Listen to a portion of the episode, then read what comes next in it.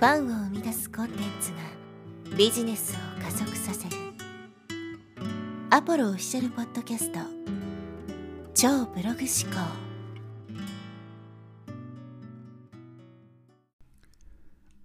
はい、えー、こんにちは、ポロです、えー、今回のテーマはですね、ペルソナは一つじゃないという話をしていきます。まあ、マーケティングの世界でこのペルソナという言葉よく聞くと思うんです。で、まあ、このペルソナというものの定義ですけども、まあ、一人のですね、特定の人物像、まあ、仮想の人物像を作って、まあ、その人に向けてね、発信をしていく。そうすると、刺さるようになると言われていて、だから、こう単純にね、ぼやっとしたターゲット設定ではなくて、まあ、ペルソナみたいなね、特定の個人、名前を付けたりとか、まあ、どういうステータスを持ってるとか、まあ、具体的にしていった方がいいですよっていうふうに、まあ、言われているわけですよね。で、まあ、このペルソナ設定についてはいろんな人が発信をしてると思うんですけど、まあ、大抵の場合そういうぐらいのね、ざっくりとした感じの説明で終わってると思うんです。で、今回のテーマみたいに、ペルソナって一つじゃないよって言ってる人って、まあ見たことないと思うんですよ。みんなね、この、えー、例えば、東京都在住、山田太郎さん35歳、妻1人、子供1人ね、年収400万、え、食品会社勤務で、えー、肩書きは課長とかね、なんかいろいろそういう、まあ、具体的なね、えー、ものをこうどんどんどんどん足していくわけですけど、まあ、それぐらいだと思うんですよ。で、それがペルソナですよっていうふうに言ってるわけですけども、なんでペルソナがね、一つじゃないのかってことです。これは、まあ、最近話した内容とかにもね、かぶってくる部分はあるんですけど、ペルソナの元々の意味ですね。まあ、これなん、どういう意味なのかっていうのをね、え、考えてみてほしいんですけど、おそらく知ってる人も多いと思うんですが、ペルソナの元々の意味というのはですね、これは仮面という意味ですね。まあ、知ってる人も多いと思いますけど、じゃあなんでこの仮面という言葉を使ったのかというところをですね、考えてみたいんですけども、仮面ってどういうものですか？仮面。自分の顔の上にかぶせるものですよね。で、つけたり外したりができるというものですけども、だから仮面っていうのは1個じゃないんですね。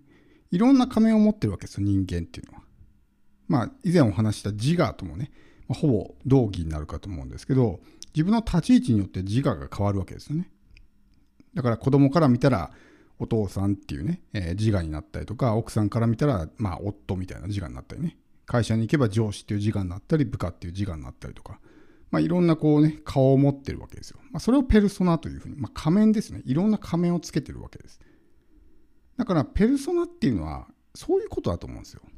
単純にさっきの山田太郎さん35歳東京在住みたいなのは、ターゲットっていう表現でもいいと思うんですね。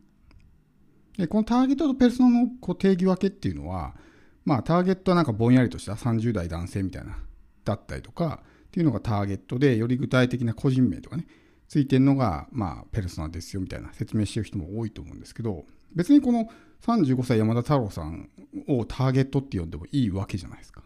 結局のところそれってその人に向けて発信していくんだったらその人がターゲットだろうがペルソナだろうが何でもいいと思うんですよ。別に。じゃあそのターゲット設定っていらないんじゃないのって思うんですね。結局のところその特定の個人に向けて発信するんだったらより広いねターゲットっていうものを設定する意味って何なのっていうふうにまあ僕は感じるわけですけどだからいろんな仮面をつけてるわけですよ。だからそれどの仮面に向けてこう発信していくのかってことを考えていかないといけないわけですね。ペルソナなわけだから。だこれってやっぱ立ち位置によってその自分のつけてる仮面が変わりますよ。自我が変わりますよって言ってたわけですけど、いやそこの自我を見極めていかないといけないわけですね。で、これってまあ対面とかだと、その人がどういうね、仮面をつけてるのかってなんとなくわかるんですよ。例えばその言動を見れば分かるんですね。どういう価値観を持っているのかっていうのはその人の言動ですね。喋りとか行動とかを見れば分かるんですよ。例えば家族を持っている人でもですね、まあ、仕事が大好きで仕事を優先する人もいれば家族を優先する人もいますよね。あるいは趣味を優先する人もいると思います。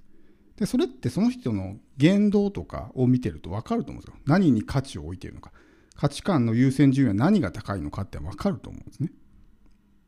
でそれによって、あ、この人のペルソナ、この人のつけてる仮面は、この仮面が強いなってわかるわけですよ。だから例えば家族思いっていうね、えー、そういう価値観が強い人っていうのは、まあ、家族に向けた仮面が一番強いわけですね。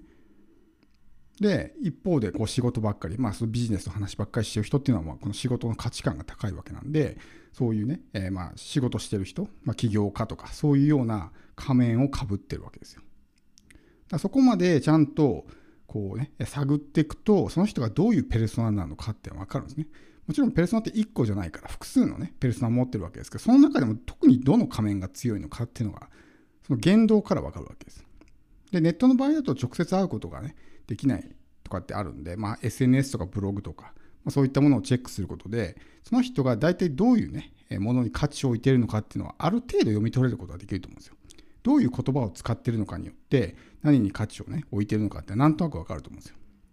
例えば自由とかっていう言葉が頻繁に出てくる人っていうのはこうね、えー、自由っていうものがすごく重要だって思ってるわけだしなんかこう自分らしさとかっていう言葉がよく出てくる人はまあ自分らしさが重要だっていうふうに思ってるわけです。だからそういう発信とかを見ていくとあこの人はこういう価値観を持ってるんだなって分かるわけですけどそういうまあどういう仮面をかぶってるのかっていうのも、まあ、そういうね普段の発信とかを見ていくとなんとなくね、えー、分かるわけです。でやっぱりその、ねえー、人によってどういうところにこう仮面をねかぶってるのかっていうのは変わるわけですよね。だそこまで決めて発信してますかってことですよ。山田太郎さんに向けて発信しても結局例えば仕事第一だって思ってる人にね家族をね、えー、なんか豊かにするとかって言ってもあんまり家族のことねこうないがしろにして仕事してる人もいるわけじゃないですか。もう自分の仕事が全てで家族は二の次だみたいな本当仕事人間みたいな人もいるわけですよ。そういう人にねなんか家族がどうのこうのみたいな話しても刺さらないわけですね。そういうのはやっぱりこうちゃんと見極めてやっていかないとそこまでこう細分化してペルソナっていうと思うんですよ確か心理学かなんかだったと思うんですけどちょっとここははっきりしないんであの、ねえー、ちょっとここはあの間違ってるかもしれないですけど心理学か脳科学かの世界ではですねペルソナって自分の仮面のことなんですね自分がどういう仮面をかぶってるのかっていうのをペルソナっていうわけですこのマーケティングとかの業界では見込み客イコールペルソナみたいな感じなんですけど確か心理学か脳科学か忘れたんですけど、の場合っていうのは自分自身なんですね。さっきの自我ですよ。どういう仮面をつけて普段過ごしてるのかっていうのがペルソナっていうわけなんで、全然違うわけですよね。結局その、まあ、どういう定義づけなのかっていうのは、その言葉の意味っていうのをね、探っていけば、どういう意味なのかってわかると思うんですよ。だから今回だったら仮面なんで、なんで仮面っていう言葉をあえて用いたのかってことは、ね、仮面っていうのはいろんなこう仮面があって状況に応じて付け替えることができるからそういう言葉になるわけですよね。でもやっぱ人によって強い仮面と弱い仮面があるわけなんでその辺を言動とかそういったもので見極めていくと。でそこに向けて発信することで刺さるようになるわけですね。でそれすらも分かんない場合はどうすればいいかっていうとまあこの以前にもお話した最大公約数っていうものですね。これである程度見立てを立ててですね、発信していくしかないというわけです。例えば独身の人、例えば独身の女性とか、まあ、あくまでこれ偏見も入ってるかもしれないですけど、独身の女性だったら、やっぱり結婚したいとか、例えば30代ね、えー、まあ、前半から中盤、もしくは後半の女性だったら、独身だったら、結婚したいっていう思いを持ってる、まあ、そういうのが最大公約数なわけですよ。平均的に見ればそういう願望を持ってる人が多いと。でも中にはやっぱり全然結婚に興味のない人もいるわけですね。だそこまでっていうのはやっぱりわからないから、じゃあ最大公約数で、大体こういう、まあ、立ち位置の人、こういうステータスの人はこういうようなものを、ね、欲求とか願望を持ってるなっていうので、まあ、あのある程度ね、見立てをする必要があるわけですね。でもそれを実際に相手に会ったりとか、相手の発信を見ることができれば、あ、この人は結婚よりも例えば仕事に価値を置いてるんだなっていうのはわかるんですよ。そうすると、あ、この人は仕事人間の仮面をつけてんだなっていうのが分かるわけですね。